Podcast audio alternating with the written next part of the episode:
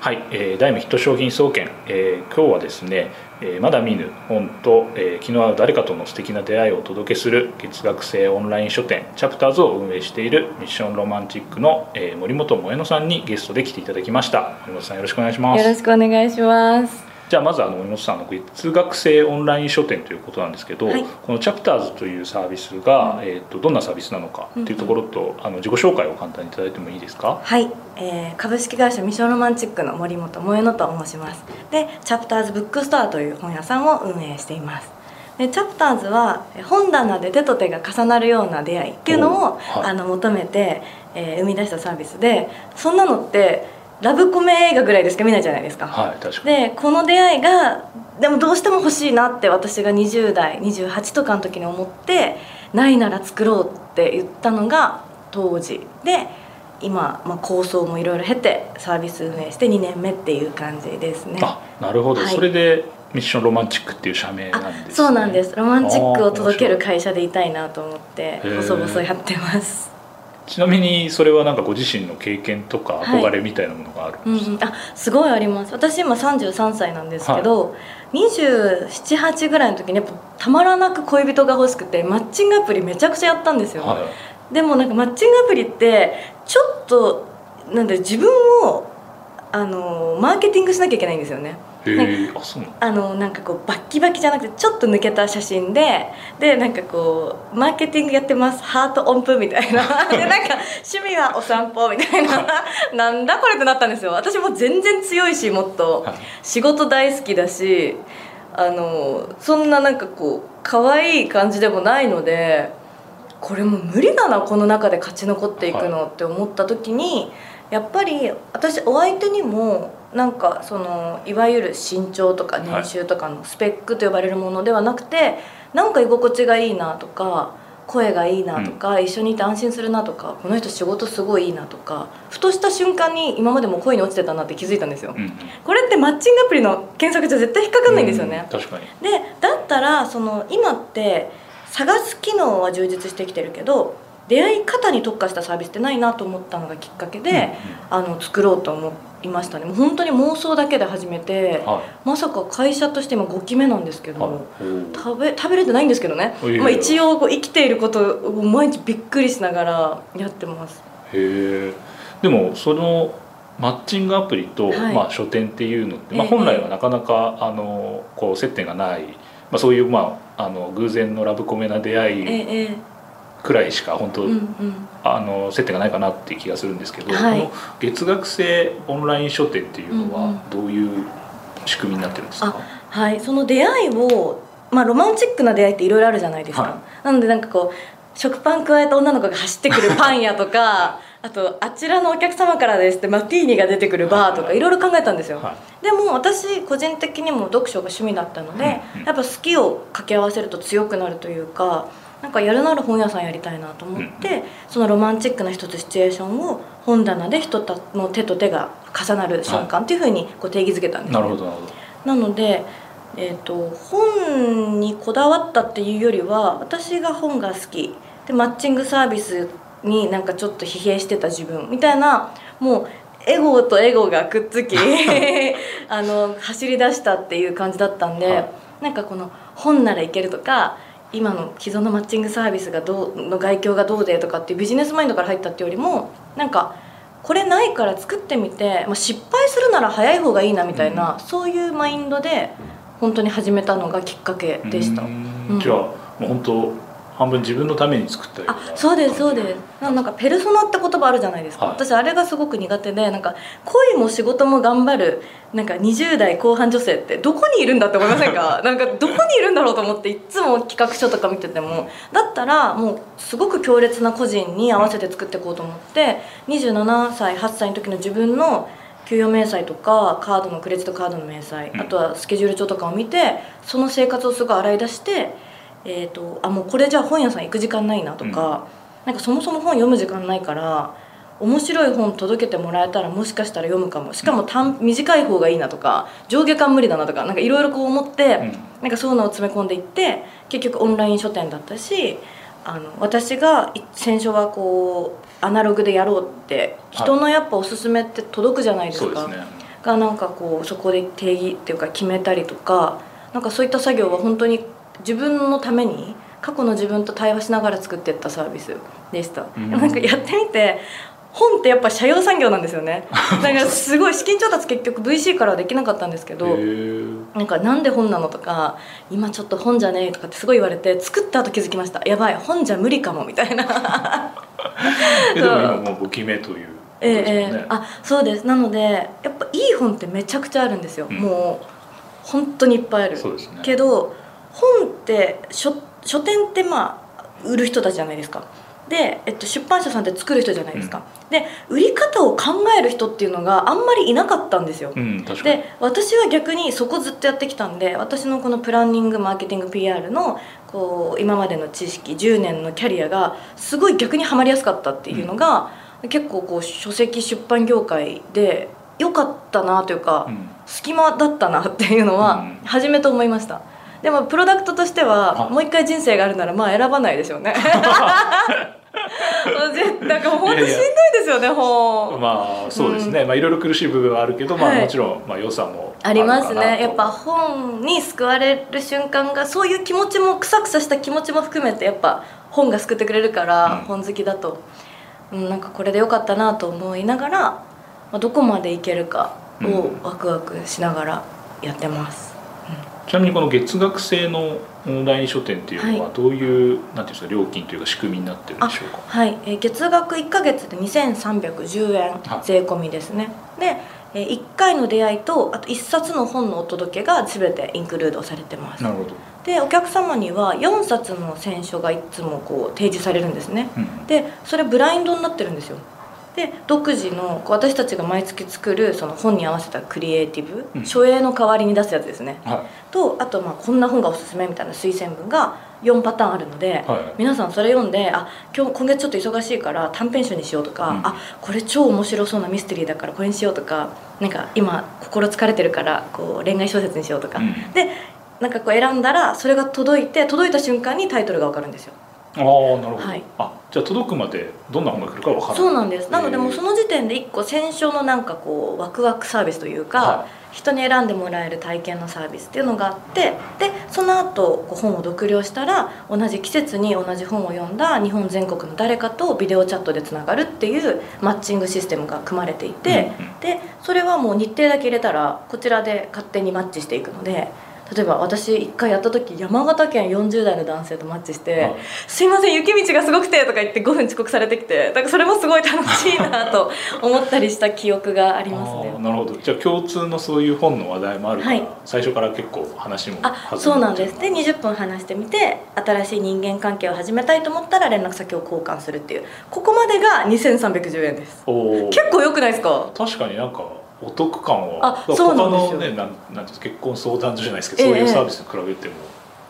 おお安いですよね、うん、なんかマッチングサービスって出会えなかったら0点なんですよね、うん、なのでマイナスばっか取ってっちゃって疲弊するんですけどチャプターズって面白い本に出会えたらまずもう50点、うん、で人に出会えたら60点。その人と気があったら70点みたいな、割とこう加点でいけるんですよ。なのでやっぱ作品を一生懸命選ぶっていうことに本当になんか心を込めているというかサービスとしてはまあ本で出会うマッチングサービス付随型のオンライン書店なんですけど業務はね7割方書店業です。本やべえ選ばなきゃっていう日々です。そうなんです、はい、そのあのマッチングのところは、うんうん、なんて言うんでしょうこう普通のマッチングアプリだったら年齢とか趣味とか、はい、あのなんだ仕事とかいろいろこう選ぶじゃないけど見るじゃないですか、えーはい、チャプターズの場合は、えっとまあ、同じ本を選んだっていう共通点だけでこう、うん。うん、マッチングされる感じなんですか？そうですね。ただなんかこう今2年弱続けてみてやっぱお客様から年代が近い方が盛り上がるっていうことを聞いたのでなるべくまあ前後10歳は離れないように年齢も、えー、加味していますが基本的には同じ本を読んで日程調整で同じ日程を入れるだけでも結構ロマンチックなんですよ。うんそうです、ね、そうですね。あとはいっぱいロジック組んでみたんですけどそんなにそこに影響していかないんで、うん、もう本当偶然の出会いを楽しんでもらうっていうのが、うん、えー、マッチの処理になってますね、うん、逆にそれの方がいいかもしれないですよね。なんか僕もこう、自分のことって意外と自分が一番知らなかったりもするそうなんですよ。あ自分こういう人と会うんだとか、うんうん、なんかこう固定観念みたいなのもあると思うんで、うんうん、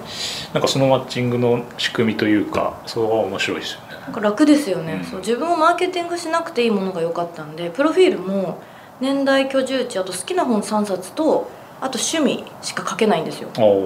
それ以外は皆さん情報がないのでビデオチャット始まったらめちゃくちゃイケメンが出てきたりとか なんかもうタイプすぎて喋れなかったとかが時々あるらしいです。こんなことあるんだみたいなことはなんかね月に3件ぐらい交際しました報告来るんですよこんなあの余白の多いサービスで。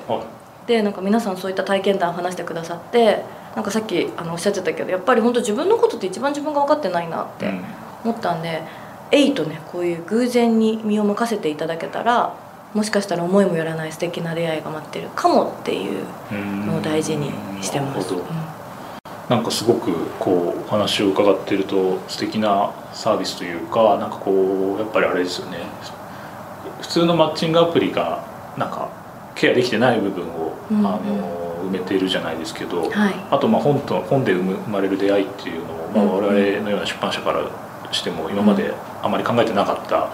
本のマーケティングかなと思いますし、はい、ありがとうございます。いやでもねこれでも本棚で手と手が重なる出会いって、はい、なんかいいなって直感的に石崎さん思いませんか？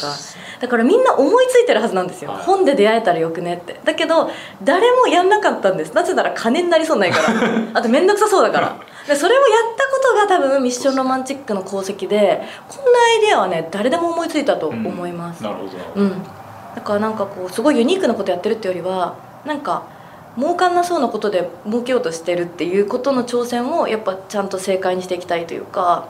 なんかあえてすごくこうロマンチックっていう柔らかい言葉を使ってるからこそきちんと生きていけるぐらい稼ぎたいなっていうそのビジネス感覚をあんまり、あの置いてきぼりにしないようにしてます。ああそれすごいいいす、いい言葉というか、うん、あれですよね。やっぱロマンチックをビジネスにするってなかなかね、うん、ないですもんねそうなんですよね。やっぱかけ離れちゃうものだからこそそれで稼いでみたいってなるほど。思って、まあ、大変なんですけどね、うん、ちなみにあのこのサービスっていうのは、えーと、今5期目ということですけど、はい、最初はあのどういう形でこう、うんうん、スタートというか、はい、したんですか？あ最初はもう本当にもう一人で。お一人お一人でした。いつもお一人なんですけど30手前なんかなんか焦るじゃないですか、はい、30手前って。時に何しようと思って本当にねあのプラダのバッグ買うか起業するかぐらいのもうそれぐらいのこうバカな気持ちで作ったんですよ会社。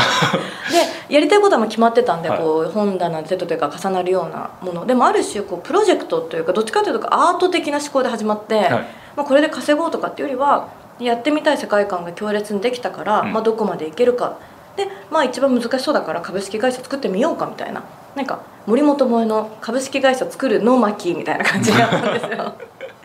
本当だからそれが会社になるのはコロナ禍ですね。2020年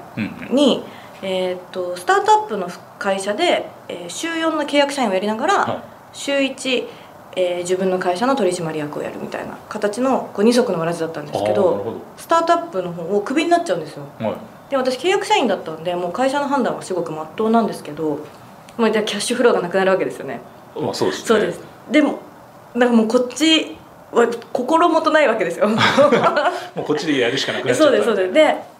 もちろん他の会社に就職することも考えたんですけども全然行きたいところとかキャリアが思いつかなくてっていうのもやっぱ始めちゃったロマンチックにもう思った以上に気持ち入っちゃってたの、はい、でそこでもう気合い入れるか入れないかですよね。でなんか貯金見たら200万ちょっとあったんで1年間ぐらいなら生きれるかなと思って、まあ、そこから急いで資金調達してエンジニア探してサービス作ってみたいなケツに火がつくとやっぱ強いですよね人間。本当記憶ないぐらい働きました2020年21年。あでもしかもコロナ禍の中で、はい、結構まあじゃあリモートで基本はもう全部やってみたいな、うん、そうですねなんか家がもう家のベッドルームに全部構想貼ったんですけど、はい、あの韓国ドラマとかでサイコパスってよく貼るじゃないですかあの写真犯人の、はい、あの宿敵の写真、うちの部屋そ本当そんな感じになってて、サイコパスの部屋みたいになってました。で作って大急ぎで2020年の12月にその今までもまあプロトタイプで全部アナログではやってたんですけど全部デジタルにしてオンライン書店としてオープンしたのが2020年の12月ですね。2020年の12なるほど。もう本当コロナ真っ只中で誰とも会わなかった時間に一人で行ってみたみたいな。そしたら今やっぱもうねマスクも外せたりとか、うん、ちょっとずつこう世界が元に戻ったり戻らないとこもあったりする中でああの頑張ってよかったなというか、うん、ちょっとだけあの見たことない自分になれたなっていうのをあの当時から比較比較すると今思います。うん。なるほど。すごいいいお話ですよね。なんかそれコロナ禍で結構こうやっぱみんななんていうんですよ孤独感もあるじゃないですか、えー、誰かにこう相談したりとかそういうのしなかったんですか、はい、あでもまあ最初のエンジェル投資家の方がやっぱこのサービス誰もお金入れなくても僕は入れたいって言ってくれて、うん、もうそれに救われましたね、うん、100万人救うサービスじゃないと元から思ってたんで、うん、ただこの一人には強烈に刺さってる。でもう彼とかはなんかもうこれはすごい救う人が明確だ、であのあった方がいいサービスだから作った方がいいしあのやってみてほしいっていうふうに応援してくれたのが大きくてでその1人目のエンジェルの方にずっと壁打ちでアイディアを相談してもらいながら、えー、エンジニアの方と、まあ、仕様を詰めてみたいな形で本当小さなチームでやりました。みんなコロナ禍何何してました？石崎さんとか。やっぱリモートワークですよねそうですね、まあ、企業でまあ、あ、でも割と会社にも来てました？かね、うん、あの意外と忙しかったなあそうですか。やっぱコロナ禍忙しくあしてたらなんか今ちょっとふっとあなんか成長したなみたいな自分いません、はい、あなんかまあそこでいろいろ考えさせられたり学んだことは確かにありますよね、うんうん、なんか家でゴロゴロしてるだけじゃなくて逆に良かったなっていうのは思いますね、うん。うん、なんか私もすごいそれを思って多分みんなが立ち止まったと思うんです新しい状況になっちゃったから、でその時に立ち止まって立ち止まり続けた人と考え事をして、うん、もうわけわかんないから行ってみようと思った人に分かれたと思ってて日本が。あなるほど。で私わけわかんなかったから行ってみよう側だったんで、うんチームわけわかんない側に行けてよかったというか あの時の首も運命だし、はい、あの自分の意味わかんない会社でロマンチックで食ってこうって決めたのも運命だしあの時の決断はなんか今の自分をすごい強くしますね。あの時に比べたらまあ楽勝だろうみたいなことが人生で多い、はい、じゃあそれが結構糧となって、はい、でもそのチーム意味わかんないけど突き進もうで、うん、突き進んでいって、はいどどうでした？逆にあのなんかやっぱ結構壁とかも多かったんですか？そうですね。やっぱりコロナ禍で、まあ、景気もどんどん悪くなってるので、はい、あの新規のお客様にどうやってアプローチしていいのか広告費もうちはないし、うん、みたいな中でその自分のサービスの広げ方はすごい悩みましたよね。うん、あとは何でしょうね。やっぱ本っていうプロダクトに何度も苦しめられ、うん、何度も救われっていう経験をしてて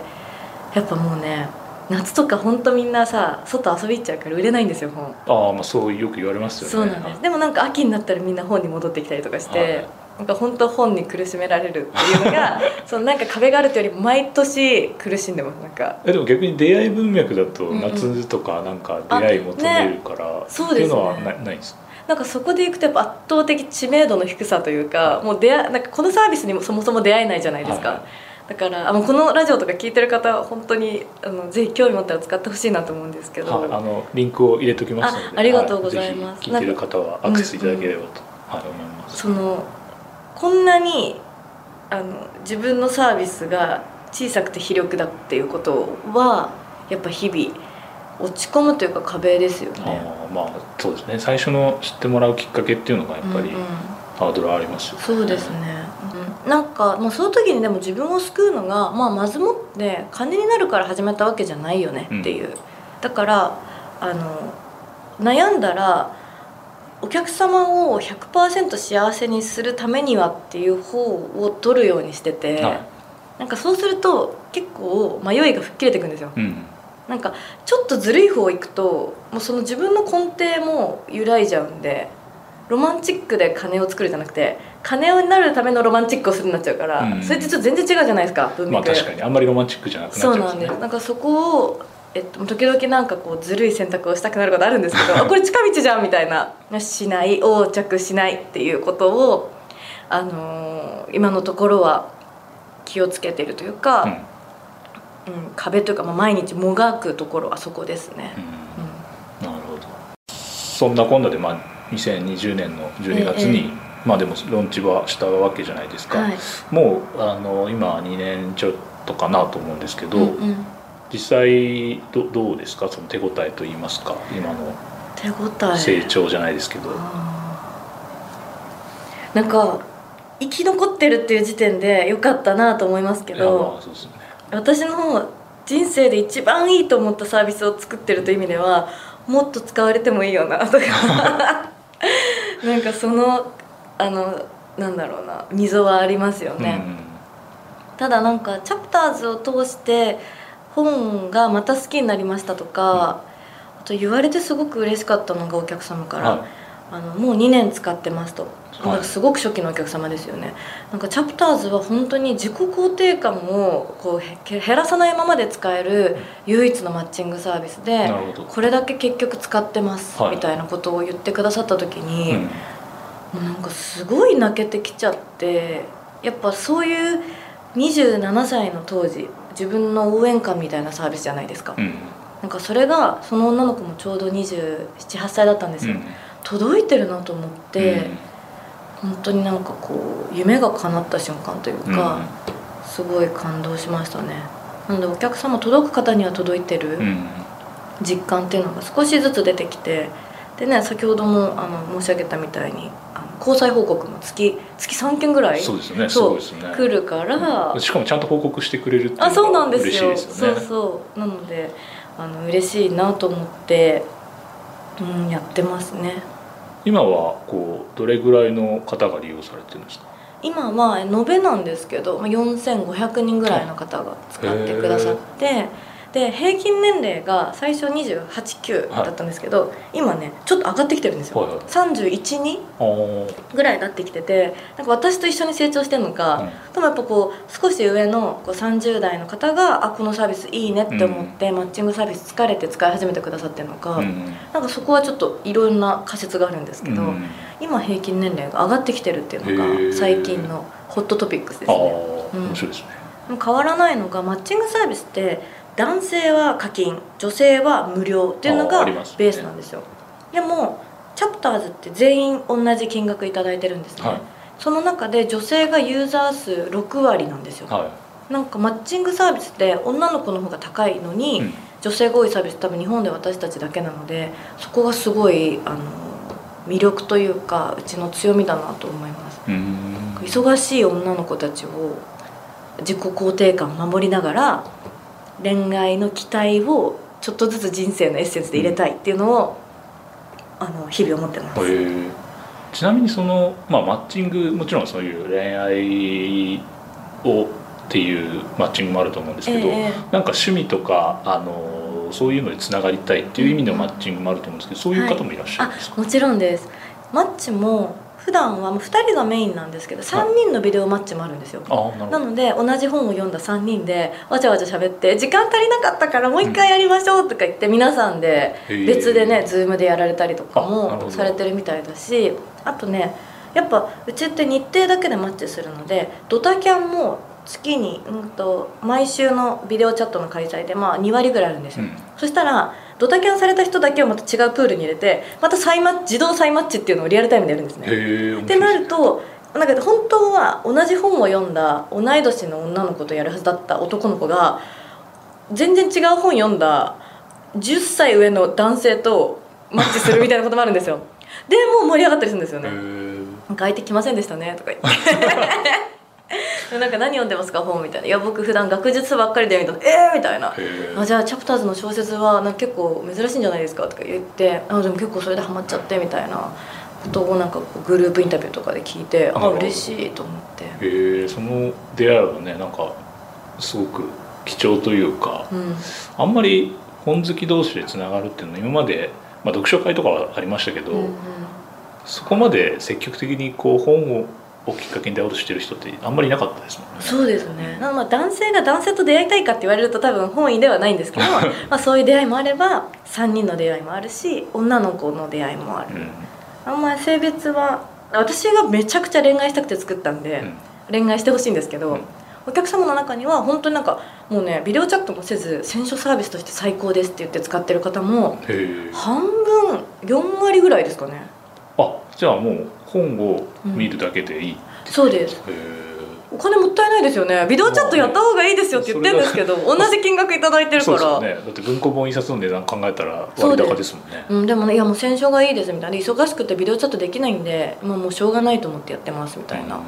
方もいればやっぱなんかもうその本好きで出会えるってことが恋愛だけじゃなくて素晴らしい。であのお友達ができて一緒に美術館行きましたとかなんか本当に恋にはつながらなかったけどあの異性の友達ができて毎月こう本の話時々やり取りしてますとか、うん、なんか嬉しいですよね。嬉しいですね、うんうん、出会いのゴールが結局恋愛だけじゃないっていうのが、うん、なんか恋愛から入る方々多いと思うんですけど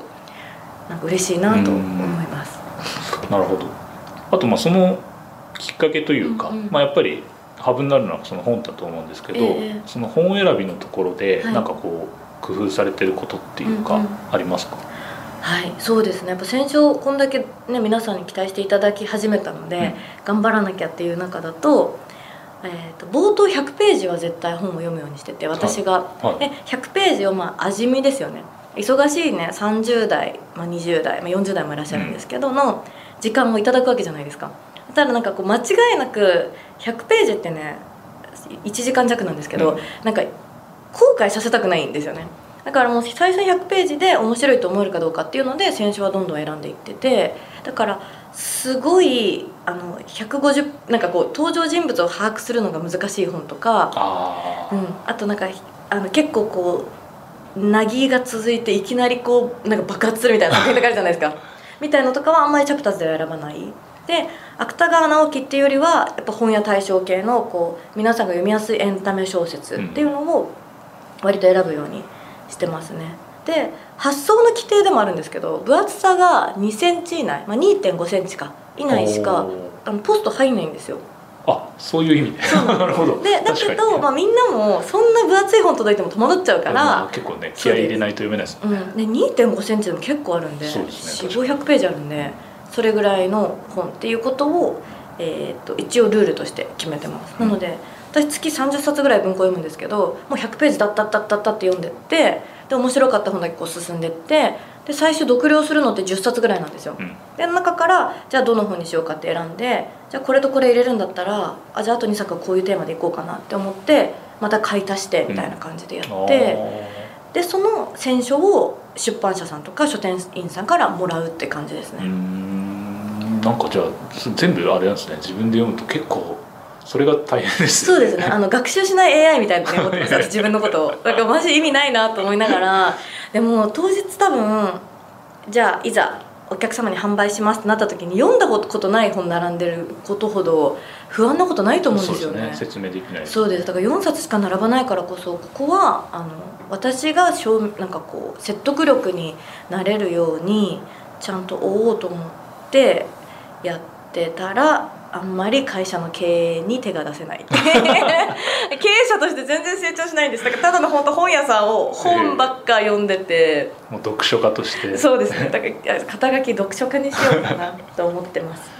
え基本はでもそれ選ぶのは小説ってことなんですよね？えっ、とそうですね。幅広く小説エッセイあと学術書とかも時々あるんですけど。学術書もあるんですか？はいあります。新書選ぶ時もあったり。はい。で海外文学とかもあるんですがまあ、私全然苦手な分野なんで、はい、その時は海外文学が得意な選書のパートナーさんを入れて、うんうん、あのリストもらって読むとかそういう感じでやってます。うん、なんか本って一回離れちゃうとどれどれ手に取っていいか分からなくて、はい、本屋さん行っても多すぎて立ち尽くして帰るみたいな。あとそうです、ね、本が好きな人でも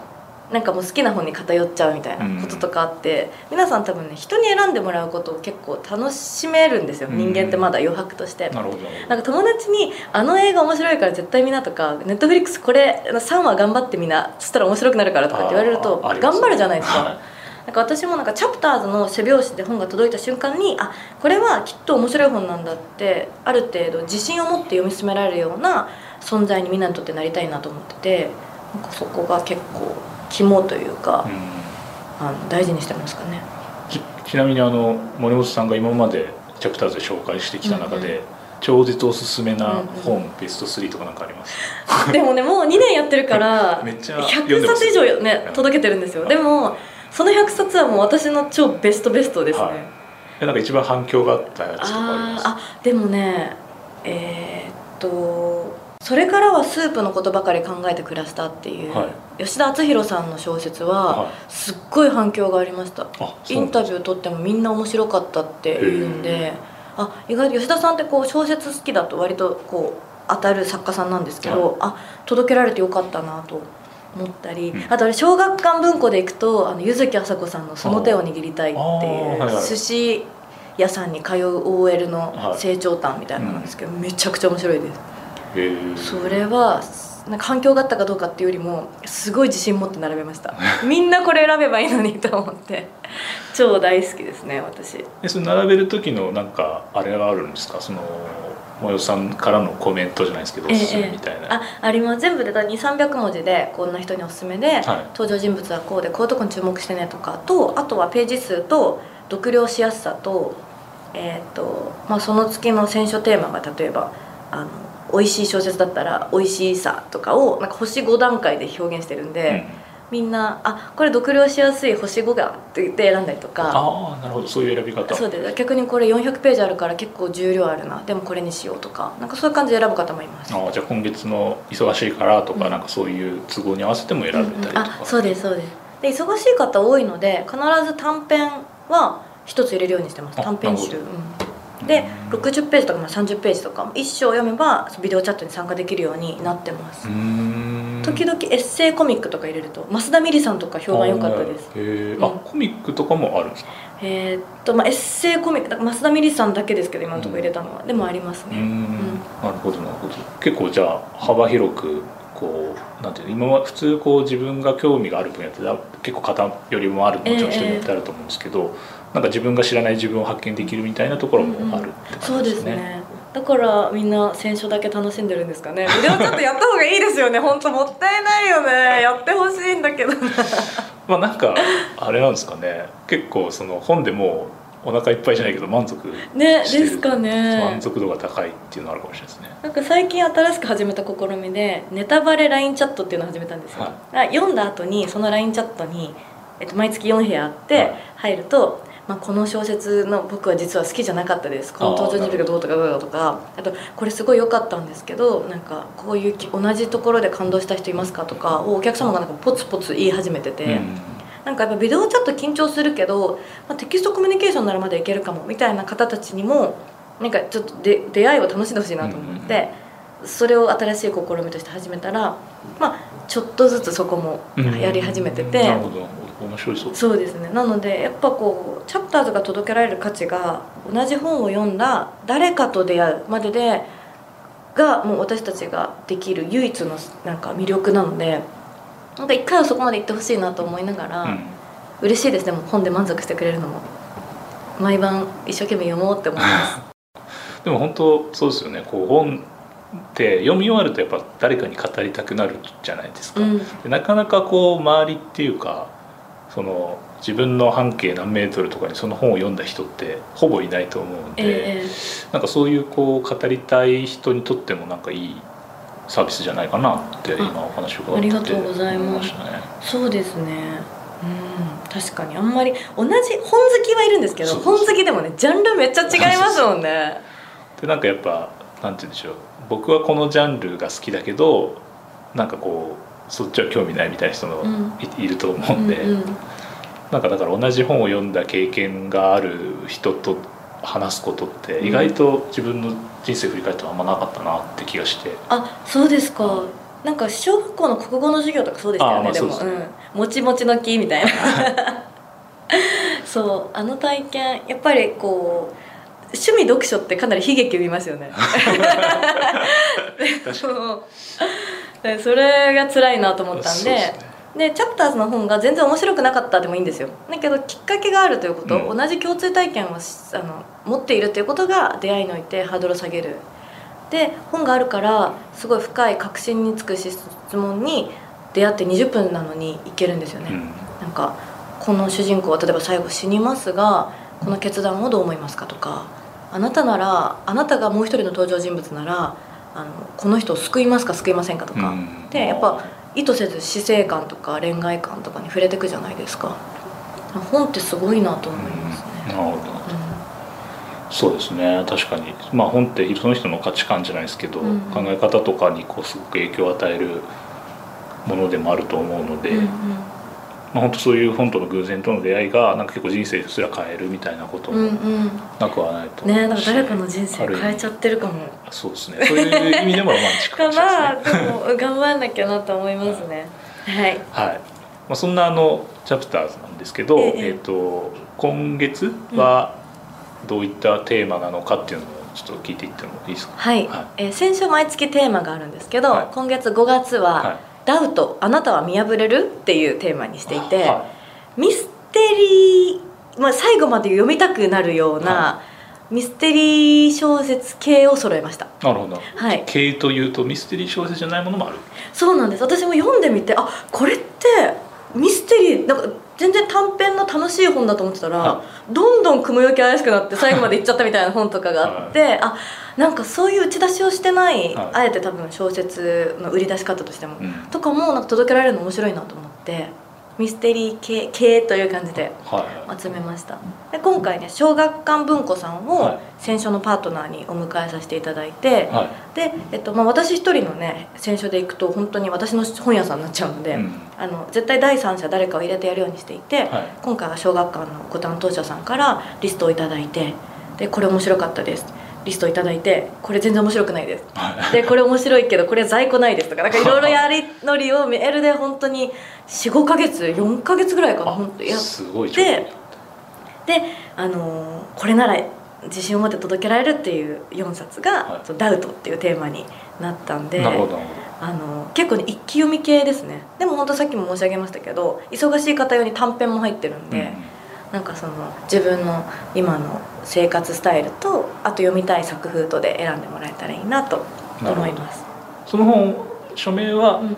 あれですね今言えなくて届くまでわからない、ね、はい。楽しみにしててほしいです。なるほど。ちょっと気になりますね。どんな本なのか。でもなんか私もあの小学館のご担当者さんからさんから教わらなかったら読まなかったような本本書店で絶対見るような有名な本もあれば、はい、超マイナーな本も入れてるんで、うん、なんかそれもやっぱね出版社さんとやる醍醐味ですね。やっぱ本めっちゃ知ってますよね出版社さん、うん、それがすごい私もご一緒してて面白いです、うん、なるほど。やっぱでも各社によって各社さん結構違いじゃないですけど、はい、キャラもありますもんね。ああります。一番最初に出版社さんを選書パートナーにお迎えしたのが講談社さんだったんですけど、はい、やっぱりこう出版社で縛っちゃうとなんかこう難しいのかなと思ったら、うん、まあありますね、出版社それぞれ。本。ものすごいあってあこれはあの出版社さんとやるの楽しいなと思って、そこからいろんな会社さんとやってるんですけど今回小学館さんにお声かけしたのは割とほっこり美味しいグルメ小説を結構出されてるんですよ。はい。なので小学館文庫だったらなんかこう優しいお腹がすくような小説を選びたいなと思ったんですけどいや ダウト。って なんか思いもね寄らないあの選書テーマにたどり着いたこともすごい、はい、あの驚きでした。楽しかったです。なるほど、はい、えそれはあれですよね。新刊とは限らずってことですもんね、うん、あそうです。だから結構こう過去のあの出た本とかも入ってくるとなると、えー、本当、うんうん。ね、幅広くなってくるので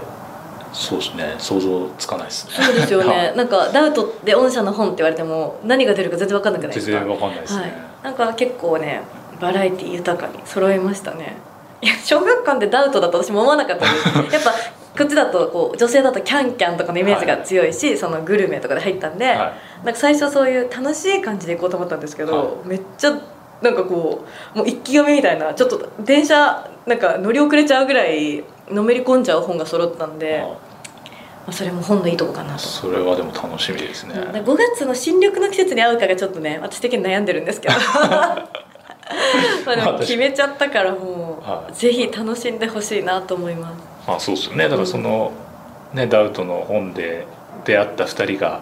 どんなあの 出会い会話をする会話をしていくのかっていうのは楽しみでもやっぱねミステリー小説とかって犯人分かりましたとかこれなんかどういうオチか分かりました、はい、みたいな話絶対できるんで。うん、で私本のエンディング想像できたことないんですよ。もうめちゃくちゃ いいいい読者というかもう最後まで全然わけわかんないみたいな感じなんで逆になんかいやもう僕結構最初分かりましたとかいたらそれもそれですごい面白いなと思ってみんなそういうなんか分かった分かんなかった議論してほしいなと思いますね。面白そうですね、うんうん、まあ、ぜひあのこれを聞いていただいている皆さんは、まあえーと、チャプターズにえー、登録すればあの、はい、その選べるってことですよね。そうですね。はい、で、まあ登録しなくてもそのこちらで作っているこう挿絵っていうのはクリエイティブと、はい、あと推薦文は読めるので。そうなんですね、はい、なるほど。じゃあもう早速これを聞き終わったら、チャプターズのサイトに行ってもらって、はい、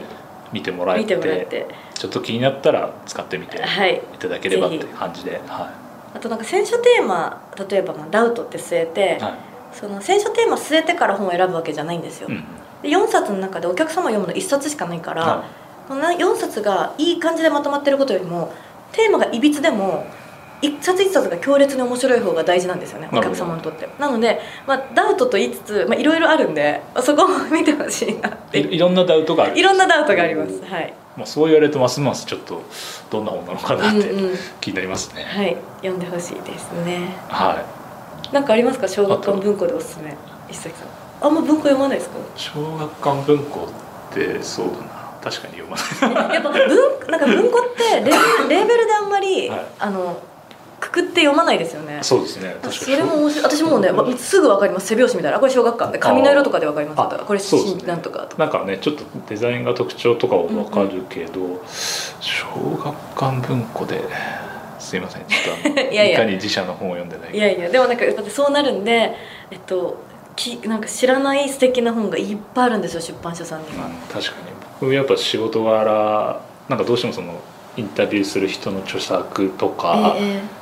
っぱそういうビジネス系の本がどうしても多くなっちゃうんで、うんうんはい、今最近そういう言われお話を伺って小説読んでないなと思ったんで、